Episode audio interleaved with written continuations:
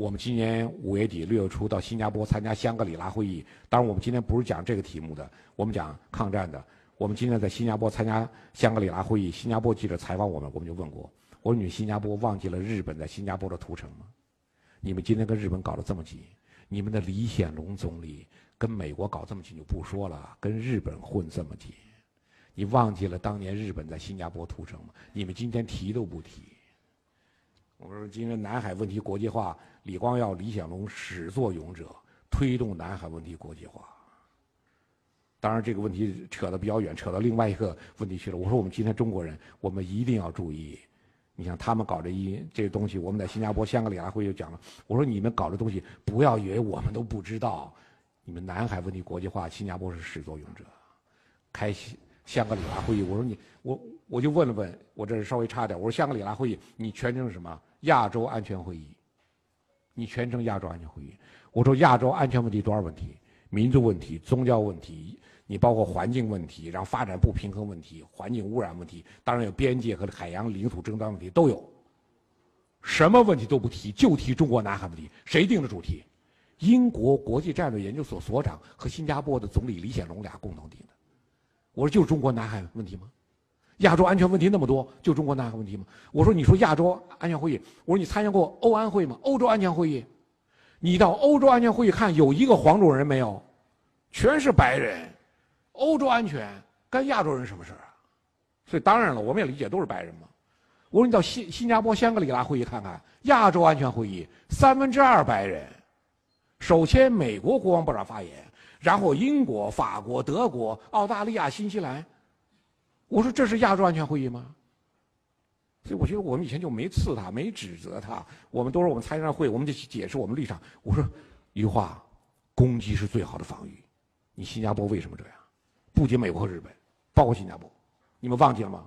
陈嘉庚是新加坡的大本营，爱国华侨。当年我们是这样的。当年我们的知识分子不仅陈嘉庚啊，冼星海、邹韬奋、丁玲、艾青、毛盾等等多少人？奔赴延安。我这儿给大家举个例子，我二零一三年在上海给上海市委中心组讲课，当时的上海市委书记、上海市的纪委书记杨小渡，现在是中纪委的副书记。我讲完课之后，杨小渡书记，我把我拉到一边，最后讲课拉到一边，他跟我讲：“他说金教授，你讲太好了。”他说连战到上海访问，二零一三年，他说我就跟连战讲过。你们说抗日都是你们打的，共产党都坐在后面什么都没干。他说呢，杨小渡说呢，我跟连战讲，我说我不讲别的，我就讲我父母。杨小渡说，我的父亲母亲都是江浙一带的大财团的富的富豪人家的儿子和女儿，非常富有。从阶级属性，他们都跟你们是一样的。